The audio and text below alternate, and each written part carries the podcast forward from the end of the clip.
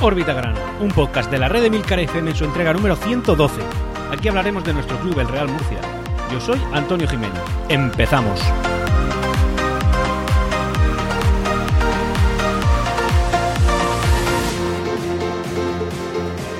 Y hola, bienvenidos a todos una semana más, una atípica semana también, porque oye, ¿quién se iba a esperar que este año el Real Murcia nos fuera a regalar más de una victoria consecutiva? Y qué, qué locura, estamos ante la segunda. La primera vez en toda la temporada que el Real Murcia nos brinda una victoria tras otra, es decir, dos en este caso, pero que también es verdad que viene precedida por tres resultados más que son muy positivos. Es decir, al final el Real Murcia nos, nos ha brindado antes de irse de vacaciones, al igual que hará Orbita Grana, ahora os lo digo, eh, bueno, pues 10 de 12 puntos consecutivos. Y esos son números que nos gustan, que nos complacen y que son lo que esperábamos de un Real Murcia que necesita ascender este año. Y como digo, solamente para pegar el pequeño anuncio parroquial a todos los escuchantes de Orbita Grana, decir que, bueno, como bien sabéis, el motivo de nuestra asistencia es el Real Murcia. Y resulta que el Real Murcia ahora, durante un par de semanas o tres, ahora mismo no lo sé, bueno, vosotros sí lo sabréis, pues no va a jugar, no va a competir. Por tanto, Real Murcia también se va a tomar unas pequeñas vacaciones de, de ese mismo periodo de tiempo, no más, porque al final eh, esto es lo que nos llena, es lo que nos gusta y es de lo que nos gusta hablar. Y durante este tiempo, pues no van a haber muchas novedades. Así que ya sabéis que volveremos con el siguiente partido del Real Murcia. Pero hasta ese momento todavía nos queda pues todo un capítulo de Orbitagrana, que es este, así que vamos a intentar hacerlo lo mejor posible, que es lo que más nos gusta, y vamos a intentar también, eh, bueno, pues informaros de todo lo que acaece alrededor de nuestro club y que últimamente, como digo, pues nos está trayendo cierta satisfacción. Se han filtrado los números de las cuentas que el Real Murcia ha cosechado durante esta última temporada y son unas, bueno, pues evidentemente unas cuentas que tienen que salir a colación de la próxima junta que va que va a tener lugar a finales del mes de diciembre. Y lo que se puede extraer de ahí, la verdad es que no me voy a centrar mucho porque vendrán mejor explicadas tras las juntas, pero sí que es verdad que podemos extraer una información importante y es que la deuda del club ha descendido alrededor de 600.000 eh, euros. Esos son números muy buenos, aunque, insuficiente, porque al contextualizarlo con la deuda global, que ahora mismo se va a quedar muy poco por debajo de los 34 millones de euros, o sea, 34 millones de euros para una entidad que ahora mismo compite en la cuarta categoría del fútbol nacional, es una barbaridad, pero también es verdad que habiendo competido el año pasado en la tercera categoría, una tercera categoría un poco enrarecida, porque no era igual ni que hace dos temporadas ni que este año, es decir, es, digamos que un oasis, eh, sí que es verdad que al final nosotros estamos en la cuarta categoría, es decir, técnicamente hemos sufrido un descenso. Bien, pues aun con esos datos tan catastróficos deportivamente hablando, podemos decir que el Real Murcia ha reducido su deuda en más de medio millón de euros. Eso son buenas noticias, pero dentro del mar en el que se eh, encuentran estos 600.000 euros, pues parece poca cosa. Ojalá fuera más.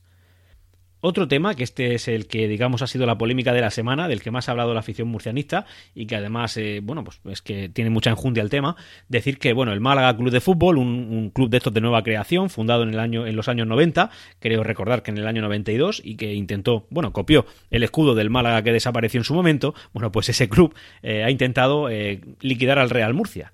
Liquidar al Real Murcia en cuanto a que dentro de la deuda concursal que la entidad grana mantiene con la entidad malaguista, pues se encuentran unos aproximadamente 350 50.000 euros. El tema es que como el Real Murcia ha incumplido, cosa que está muy mal, evidentemente, el Málaga, ejerciendo su derecho, que está en todo su derecho de pedir la liquidación del club a cambio de que intente cobrar por lo que sea que pueda cobrar, pues eh, ha solicitado, como digo, la liquidación del Real Murcia para intentar cobrar, evidentemente. Eh, ¿Esto es lícito? Sí, por supuesto que es lícito.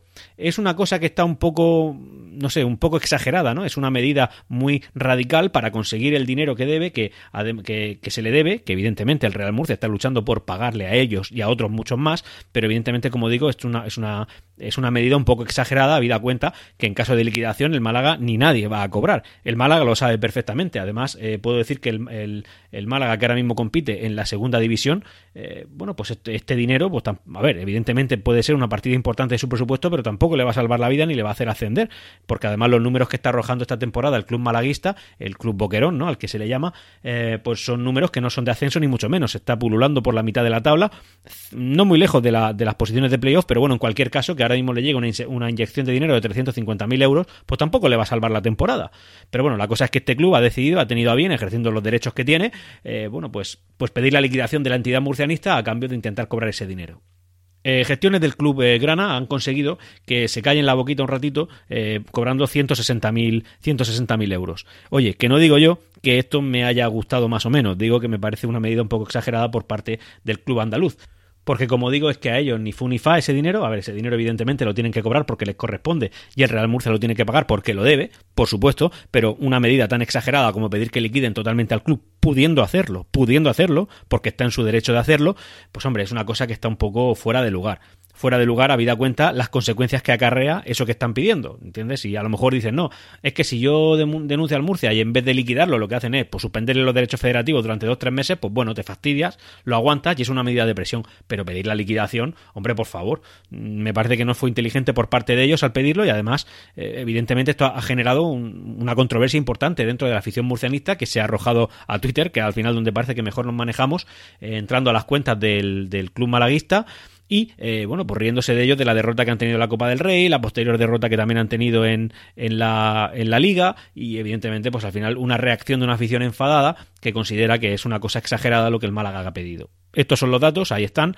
Yo, evidentemente, pues me decanto por la opción de decir que el club malaguista se ha equivocado de todas, todas, porque se acaba de crear, pues yo creo que un enemigo en la afición, en cuanto a afición se refiere. Al final era un club que yo creo que al Murcia le era irrelevante, pues pueden haber antipatías, simpatías, lo que tú quieras, pero dentro de eso es irrelevante. Pero creo que gran parte de la parroquia murcianista a partir de ahora pues va a tener al Málaga cruzado. Eh, ¿Al Málaga eso le importa? Pues no, seguro que le da exactamente igual. Pero bueno, ahí está el dato. Es decir, ahora el Málaga, pues digamos que es un club antipático para la afición murcianista. En mi caso personal me parece que el Málaga, pues evidentemente, y tengo eh, ascendencia malagueña, eh, bueno, pues el Málaga no, no va a ser ahora santo de mi devoción, porque yo me debo 100% al Real Murcia y a sus intereses. Dicho eso, eh, bueno, pues seguimos hablando un poquito. En la próxima junta, de la que ya hemos hablado en términos económicos, decir que Francisco Tornel va a abandonar todos sus cargos en el club. Él dice que se va con la conciencia tranquila y dando por concluido su ciclo. Como sabéis, pues yo he sido muy de Francisco Tornel, igual que he sido muy de Chema Almela. Me parecen que han sido dos gestores económicamente hablando excelentes. Daos cuenta del primer dato que ha aportado, es decir, dentro de la cuarta categoría del fútbol nacional, antes la tercera, pero una tercera así un poco rara, el Real Murcia ha bajado eh, su deuda en, en, más de medio millón de euros. Eso teniendo en cuenta los ingresos que se tienen en este tipo de categorías, pues son números, son números muy brutos. Pero claro, no todo va a ser rosas, es decir, al final eh, este presidente se va de la forma de la forma que se va, en las circunstancias en que se ha ido, habiendo puesto muchísimo dinero en el Real Murcia, pero también es verdad que en su expediente y no podemos dejar de decirlo, ha quedado la mancha de que hoy en día el Real Murcia está compitiendo en la cuarta categoría de fútbol nacional bajo su mandato. Así que eso queda ahí. Eh, como digo, mm, mis mejores deseos para Francisco Tornel. Luego, también, y para ir terminando con la parcela social, decir que el Real Murcia ha creado eh, el nuevo Club Empresa. Club Empresa. Lo ha explicado en su página web, pero bueno, básicamente, por lo que yo he entendido, por daros una explicación así un poco cuñadista, decir que es una manera de ofrecer servicios de pues digamos que de, de, anfitrión, ¿no? El Real Murcia al final lo que va a poner a disposición de estas empresas son pues servicios como por ejemplo un catering dentro del estadio, las salas de reunión de, del Enrique Roca, eh, también se va a ofrecer pues eh, divertimentos como por ejemplo abonos para entrar al, a, los partidos y este tipo de cosas, es decir, eh, el antepalco, el bar, el, propio estadio, la sala de juntas, todo eso a, a, disposición de las empresas que así lo requieran y de esa manera el Real Murcia intentar conseguir bueno pues más ingresos. Vamos a pasar ya a la, parte deportiva del, del, podcast y en el cual, pues bueno, traemos buenas noticias. Pero antes de ponernos, a, eh, antes de centrarnos en el partido contra el Mancha Real, decir que según ha informado Onda Regional de Murcia esta semana, Javi Fernández está cerca de fichar por el Real Murcia. Es un jugador que vendría del San Fernando, de la Primera Federación, y que no está teniendo muchos minutos en su, en su club. Es un jugador nacido en Cartagena y la opción se plantea como una cesión. No es un jugador que haya tenido una, una, digamos, una trayectoria deportiva muy exitosa por lo que he podido leer y básicamente es un jugador que se ha criado en la cantera de la Universidad Católica, que en la temporada 17 y 18 tuvo buenos resultados con este club, con el club de Guadalupe y posteriormente fue fichado por el Oviedo eh, de la Segunda División Española, donde llegó a debutar, aunque tampoco tuvo eh, mucho peso en la plantilla. Posteriormente lo fichó el, filial del Villarreal, donde tampoco disfrutó de muchos minutos y actualmente milita eh, como suplente en el eh, San Fernando de la Primera Federación. Así que entiendo que el Real Murcia que ha visto una oportunidad de un club que está de un, jugador, perdón, que está desaprovechado y que eh, bueno pues intentará tener más minutos aquí la, en la ciudad de Murcia. Este jugador, ya sabéis que yo no soy de traer mucha rumorología, pero sí que parece que viene con fuerza este nombre, así que lo menciono para que se tenga en cuenta. Por otro lado, Héctor Fernández, jugador del Imperial, pasa a tener ficha profesional con nuestra entidad. Ya sabéis que esto siempre es una gran noticia. todo jugador que venga de la cantera del Real Murcia y que pueda tener ficha profesional es buena noticia y que después pueda venir otro más grande y nos lo quite, pero esperemos que esta vez cobrar algo. Aunque lo ideal sería, lógicamente, que se quedara con nosotros, pero es lo que hay. Estamos donde estamos y tenemos la fuerza y el peso que tenemos. También decir que no es seguro, aunque sí que es probable que perdamos a Pablo Ganet durante un mes. Y es que eh, no se sabe a ciencia cierta si se va a acabar disputando la Copa África por el tema de COVID, que parece que está pegando muy fuerte en el continente africano y en el europeo y en todos lados. Pero bueno, también en concreto, ya lo que nos debemos en esta noticia, en África.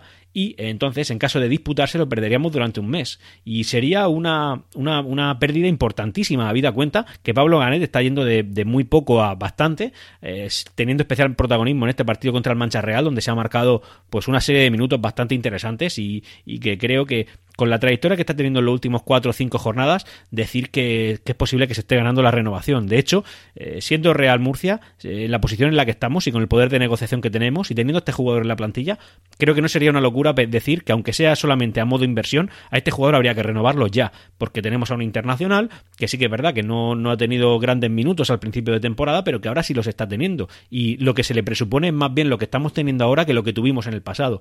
Así que este jugador sería de esos que hay que atar, sobre todo para intentar explotarlo tú en tu propio beneficio deportivo, pero también en que, en caso de que alguien venga por él, pues tenga que pasar por caja o al menos pasar por una negociación dura por parte del Real Murcia e intentar sacar eh, rendimiento.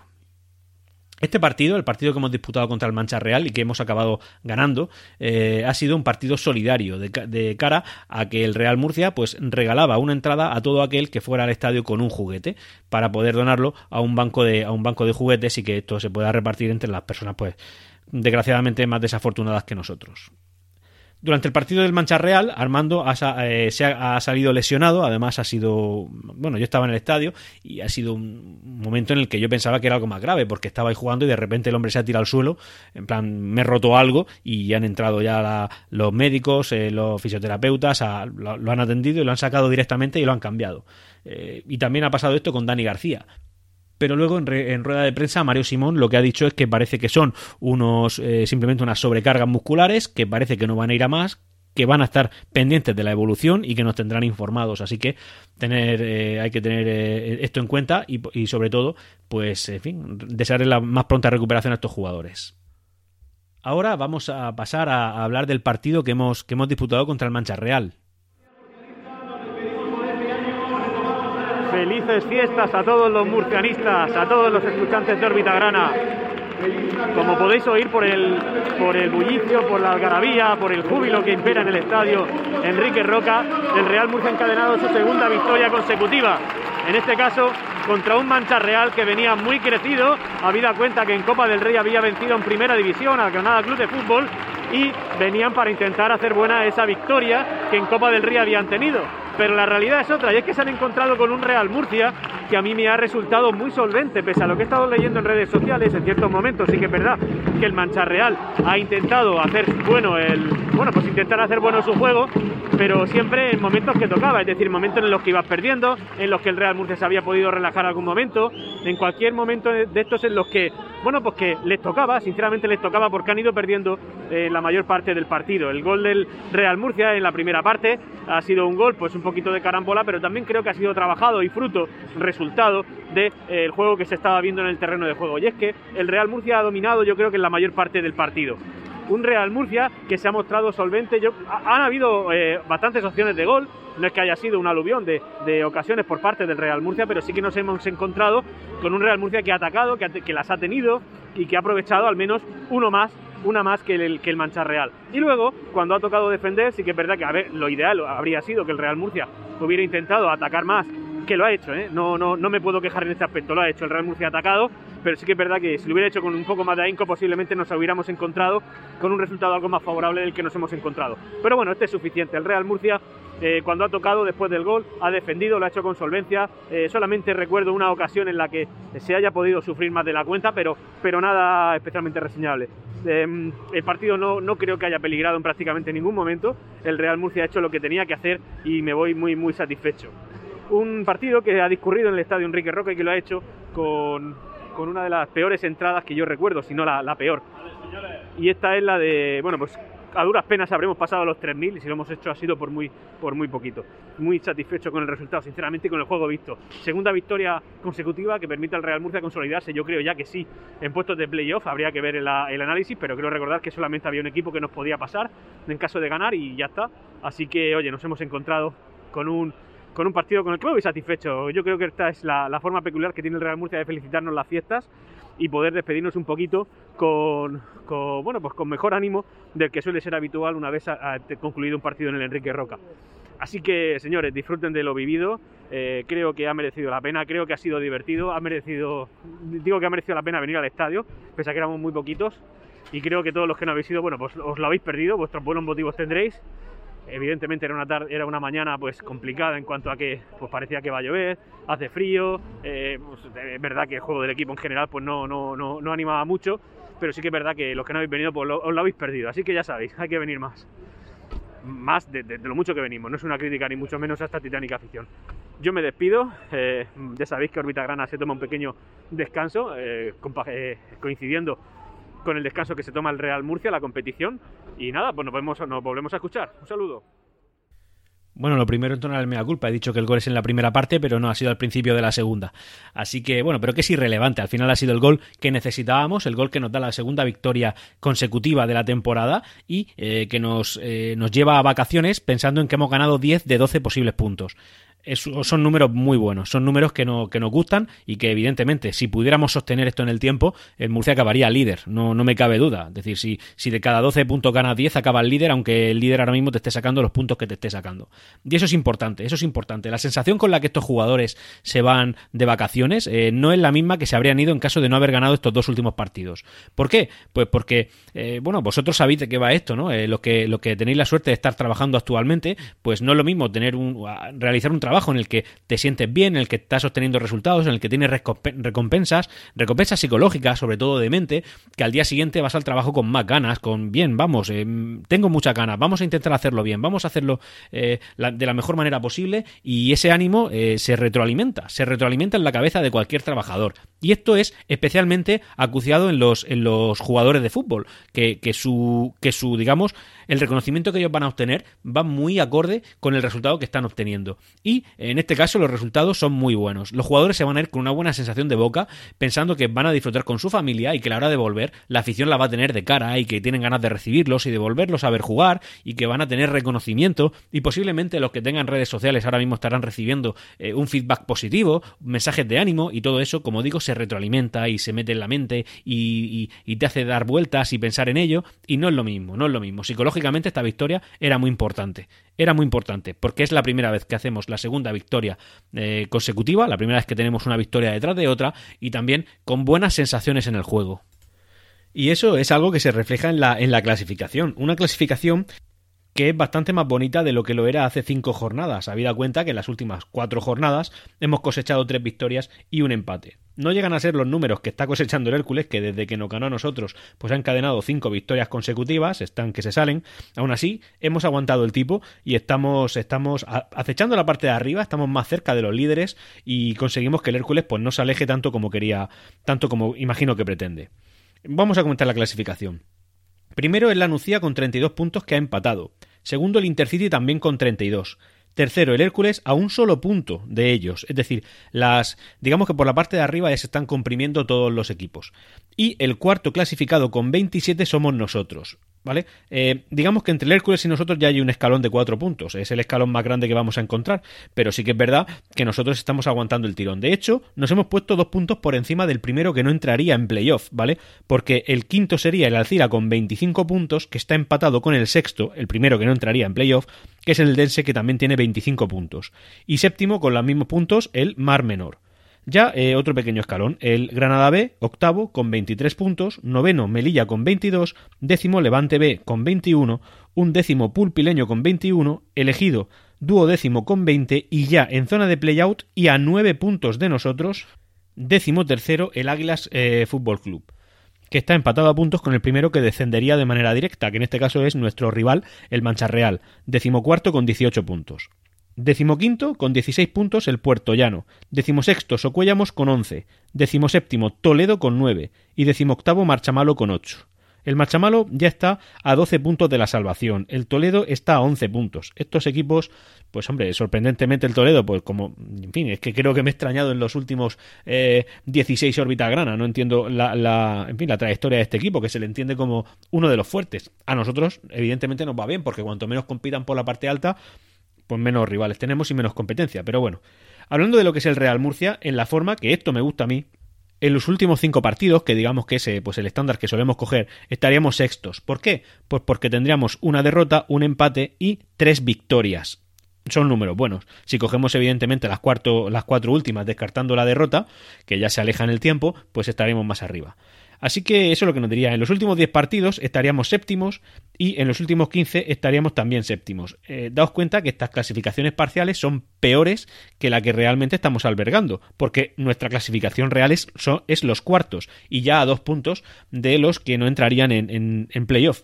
Estamos a tan solo 4 del Hércules, digo tan solo por ser optimista, porque realmente... Eh, cuando compites por la parte de arriba, la distancia entre los equipos eh, suele ser más acuciada que la parte de abajo. Es decir, es más difícil que la Nucía, el Intercity o el Hércules fallen a la vez que tú puntúas para poder pillarlos que si estuvieras abajo, porque abajo la tónica general es fallar y la tónica general arriba es ganar, por eso unos están arriba y otros están abajo. Esto suena de perogrullo, pero sí que es verdad que recortarle cuatro puntos a los equipos de arriba es más difícil que recortar cuatro puntos a los equipos de abajo.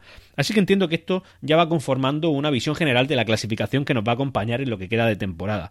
Eh, evidentemente van a haber cambios, pero sí que ya cada equipo se está situando donde debe estar. El Real Murcia parece que ha querido eh, apretar un poquito, decir, oye, aquí estoy yo, e intentar conseguir una plaza que le corresponde por, por derecho y por juego, porque eso es lo que es la clasificación. La clasificación simplemente te dice tú, lo que te mereces, es tu merecimiento, y el Real Murcia merece ir cuarto. Eh, ¿Nos gustaría que fuera primero? Sí, pero bueno, es que también hemos estado, hemos llegado a estar décimos y undécimos.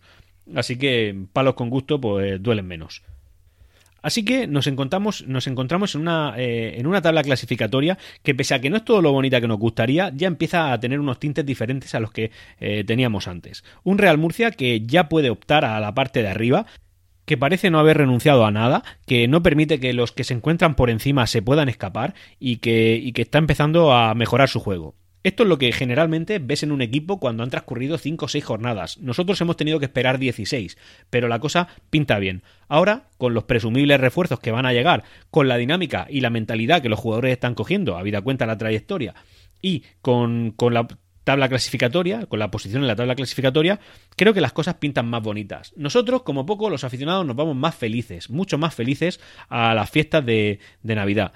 Y a la vuelta, con los jugadores descansados, con posiblemente refuerzos y con el mercado de invierno en, pura ebullición, eh, creo que pueden venir cosas bonitas. Hay que ser optimistas en esta vida. Somos del Real Murcia y si nos sumiéramos en el pesimismo con la facilidad que lo hacen otras aficiones, pues posiblemente ya habríamos abandonado. Pero todos sabemos que el murcianismo no ceja en su, en su empeño. Para ir terminando el podcast, que comentar, bueno, pues un tema que nos saca a colación Juanma en el grupo de Discord de Orbitagrana, al cual pues estáis todos invitados, como ya sabéis y como he dicho en repetidas ocasiones, podéis acceder poniendo en el navegador del dispositivo que tengáis la dirección emilcar.fm barra discord. Bueno, pues nuestro eh, amigo Juanma, el cual por cierto mencioné mal en el podcast anterior, dije Juanma, pero claro, yo es que soy muy internacional, se escribe WHO y claro, pronunciándolo bien en el idioma de Shakespeare, pues sería Who, claro, y Who Anma, pues Juanma, bien, es un, juego de palabras el cual pillé tarde y le pido, y le pido perdón. Él lo que nos dice, y no le falta nada de razón, es que si realmente al Real Murcia le hace falta una ciudad deportiva, habida cuenta el abandono que tiene la cantera en el Real Murcia. Una cantera que, en el que se han publicado pues, el, presupuesto que tenía para este año, que son 87.000 euros, y la verdad es que es una cantidad raquítica, y un lugar donde el filial pues cada vez tiene un, poquito más de sensación de abandono, donde está teniendo malos resultados y donde al final pues los frutos nuestros se los llevan otros. Y tiene razón, es un tema que abordaremos más en el futuro y yo le agradezco a Juanma que nos haya dicho en fin, que, que saquemos este tema, este tema, porque además es importante. Eh, realmente, eh, si nosotros queremos eh, progresar como club, como equipo, necesitamos una cantera. Una cantera que sí da sus frutos, pero es que al final los disfrutan otros. Nosotros los tenemos durante un breve periodo de tiempo, como calentándolos, ¿no? Haciendo que la fruta madure, y cuando la fruta ya ha madurado, pues te llega un mirandés, ya ves tú, o te llega un alcorcón y se lo llevan. Pues claro, son cosas que cuecen, y con toda la razón Juanma lo dice, y muestra su preocupación. Eh, yo, así por resumir en plan rápido, creo que la ciudad deportiva sigue siendo igual de válida, igual de necesaria, porque todas las infraestructuras que ahora eh, no hemos tenido las vamos a tener y quizá haremos que hayan más personas que puedan destacar en la cantera grana. Y para ir terminando, pues eh, no podía irme sin citar uno de los tweets de esta semana de arroba número grana, nuestra cuenta favorita de Twitter, en la cual nos dice que el día 18 de diciembre se cumplieron seis años de la muerte de Jesús Samper Vidal, que es eh, el segundo presidente de la historia del equipo que fallece en su estatus de presidente. El otro fue Francisco Covacho y fue en el año 1969. Yo de este presidente, por lo que hay que decir es que en su día apareció cuando era necesario, mm, entre comillas no salvo, podría decirse, pero también es verdad que con él empezó, empezó la debacle más potente, más acuciada y más dañina que el Real Murcia ha tenido nunca. Así que, oye, mm, que descanse en paz, pero que Jesús Amper aquí no ha hecho nada, sinceramente. Creo que al final su bagaje es tremendamente negativo nos deja como punto positivo un estadio que si no lo hubiera hecho él lo habría hecho otro. No creo que el Real Murcia se hubiera quedado sin estadio en ningún momento, pero sí que es verdad que dejó una ruina absoluta económica, un bagaje de, deudas, eh, de, acreedores, de un mare de, de, datos fatídicos y, que además de su parte buena deja cosas malas, como por ejemplo todas las polémicas urbanísticas que hubieron, eh, además eh, metidas en juzgados y, y demostrado que no se hizo bien y metiendo el ayuntamiento y habiendo salido en medios nacionales. Así que que conste que este presidente, parte de la historia grana, pues falleció hace seis años siendo presidente del Real Murcia Club de Fútbol. Y hasta aquí Órbita Grana. Puedes ponerte en contacto conmigo a través de Twitter en arroba Grana.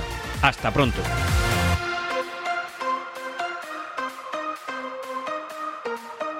Siempre Real Murcia.